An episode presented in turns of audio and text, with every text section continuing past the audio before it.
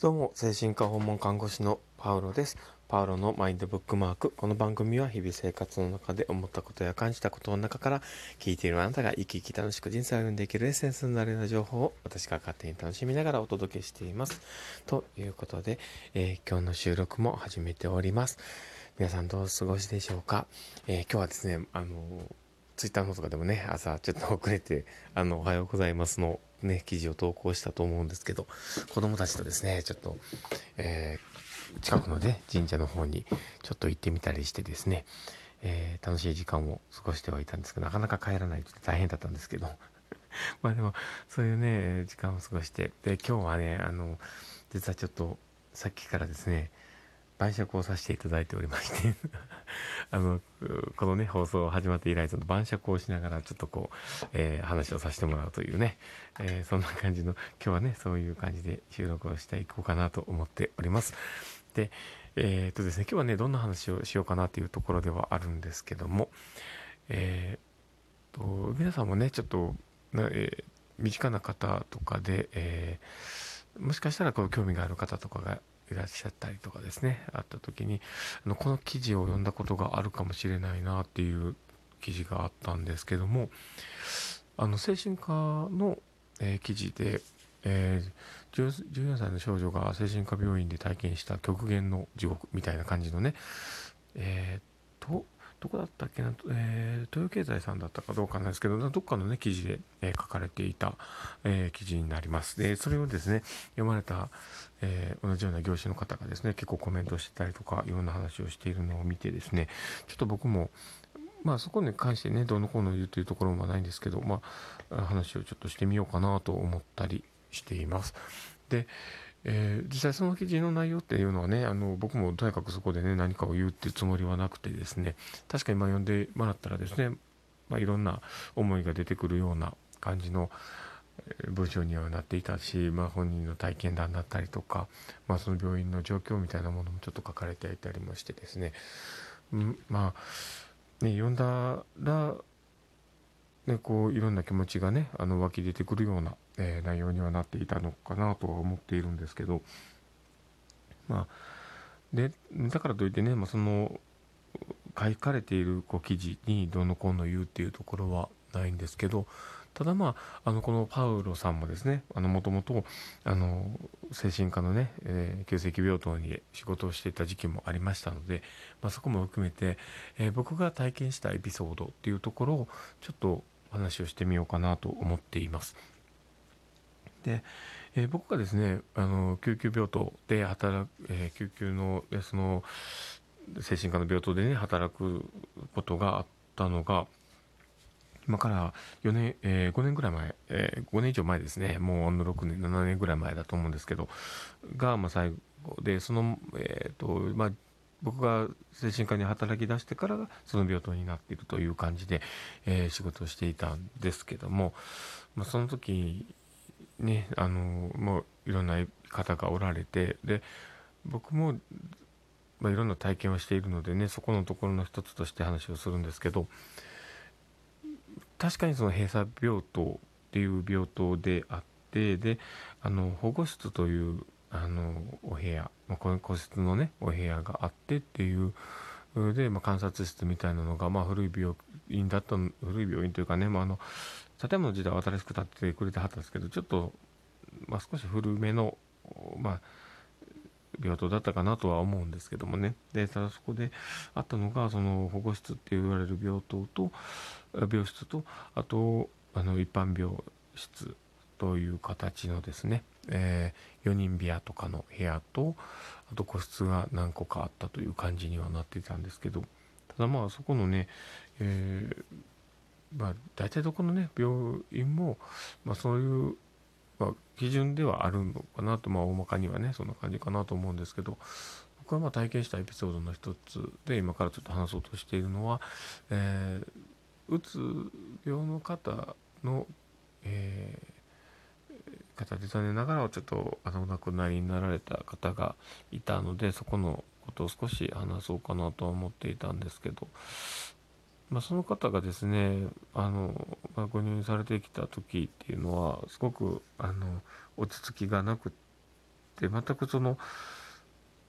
いつちょっと何か行動を起こしてしまわないかなっていうような状況もあって、えー、1日だけだったかなその、えー、身体拘束というかあのちょっとしなければいけない状況もあってで、まあ、そこの状況を見てその後、まあ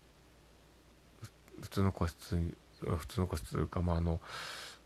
保護室と言われる部屋で過ごしていただいて23日で大部屋に移ったような感じだったと思うんですけどただまあその時にねあの何かあってはというところもあって男性ストッキングとかをですね着用していたんですけどもね。で、えー、まあ大まかにこうやっぱ荷物っていうところはですねあのそのなんか記事にも書かれていたんですけどやっぱり全てを確認をしてでその中であの危ない危険性のあるもの、まあ、こんなものがっていうようなものも全て含めてあのこちらから見てちょっと危ないというものは、えー、回収させていただいて、まあ、あの持って帰っていただくという形はしていたんですね。でその方があのまあ、大部屋に移って1ヶ月。で僕もその時にあの教育担当というか、えー、教育プログラムみたいなものもやっていてあの心理教育だったりとか死別教育みたいなところをさせていただいてる時があったので、まあ、そこの時に、まあ、そのいろんなねあの移ってどんな病気っていうところだったりとか、まあ、あのまあ、そのサイン早期のサインだったりとかねあのクライシスプランとかいろんなものをこう一緒に説明しながら、えー、何何えー、その時ね23人だったと思うんですでどう、えーまあ、部屋でねこう話をしながらそういうのをやっていたんですけどただまあその時に、えー、すごく意欲的に話をされててまああのよかったなっていうところもあったんですけどなんかね、あのやっぱり早めに気づいて対処しなきゃいけないですね、こういうこととかってすごく私、対処になりそうですみたいな話もしててね、すごくいい感じの方だったんですけど、ただまあ退院をするっていうことが決まるね、え1ヶ月ぐらい前にあの方向性が決まったんです。で、もともと家族関係が悪くて、で、えー、確か、そう、あの、お父、あの、旦那さんと子供さんとご本人とあと,、えーと、旦那さんのお父さんお母さんとかな？っていう感じの、家族構成だったと思うんですけどその自分が今ちょっとすごくしんどくなってしまった状況で、えー、帰る先っていうところま、旦那さんとのやり取りの中ですごいいろいろあったのでで離婚して一人で住むっていう方向の予定であったんですけど実は退院の1ヶ月前に、えー、その離婚するのは、えー、保留になってで、えー、確かだったんですけど、まあ、それで、えー、確かその後1ヶ月はまああのまあ、病院で過ごしながら退院をされるという方向に決まった感じだったと思うんですけど、まあ、ご自宅に帰るっていう。でその時にすごく落ち込んでおられたところもあったんですけど、まあ、その時にあのまあそれからもねちょっと気丈に振る舞っておられたところもあって大丈夫かなって周りも心配はしていたんですけどまあよくねあの喋っていたあの関係の恋というかねそういう関係ができている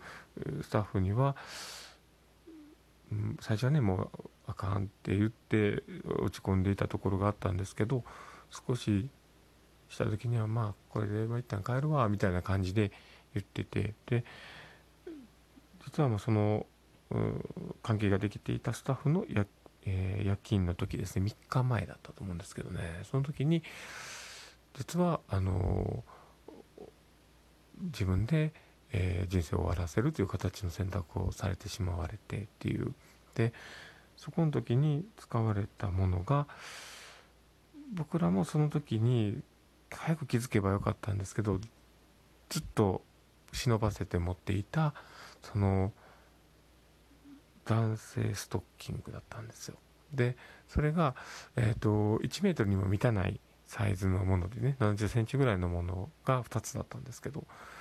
一般的にでもその靴下サイズのそのものを考えた時にそれで何かできるって思うと思うんですけどでも僕ら現場で見てる人たちにとってはそれはありえる話でそのそれを持っていた事実もありえない話なんですけどね。まあだけど、まあ、そのだからあの記事で書かれていた私物をチェックされることだったりとかいろんな不信感っていうところもあるとは思うんですけどその荷物がそれだけのリスクがある方、まあ、今のねその方によって単位が近くなってるのでリスクが低くなっていると捉えていてもおかしくはないんですけどただそういういろんな方が急性期の症状がある方とかいろんな方がいている病棟の中でそういったものが一つでも持って入られているっていうことを考えた時に今の言っていたようなことが起こるかもしれないっていうすごい、うん、リスキーな状況っていうのはあるわけなんですよね。でだからこそこの持ち物を持って入るものっていうものをすごく細かく見たりはするわけですよね。だからあの保護室での対応とか、まあ、そのねあの持ってくるものみたいなものとかでもすごく意識をしてて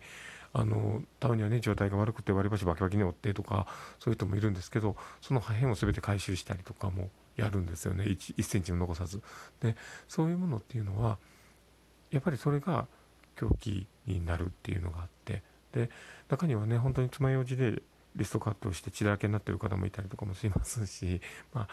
で、まあ、こういう表現をするとねすごくそれを行動してるという人たちが悪く捉えてしまった申し訳ないんですけど、まあ、そういうねそうせざるを得ない状況がねあるのがまあ一番の問題なんですけど、まあ、そこのね、まあ、あのこういうそういういろんな経験をしているので、まあ、そういったことが起こり得るよねっていうあの記事を読んだ少し感想があったというところです。まあ、あの今回はねそういう感想もちょっと話をしてみました。なんかこれを聞いて少しあのあそうなんだっていろんなこう考える機会になればいいなと思っております。ということで、えー、これを聞いてあなたが、えー、明日も一日素敵な一日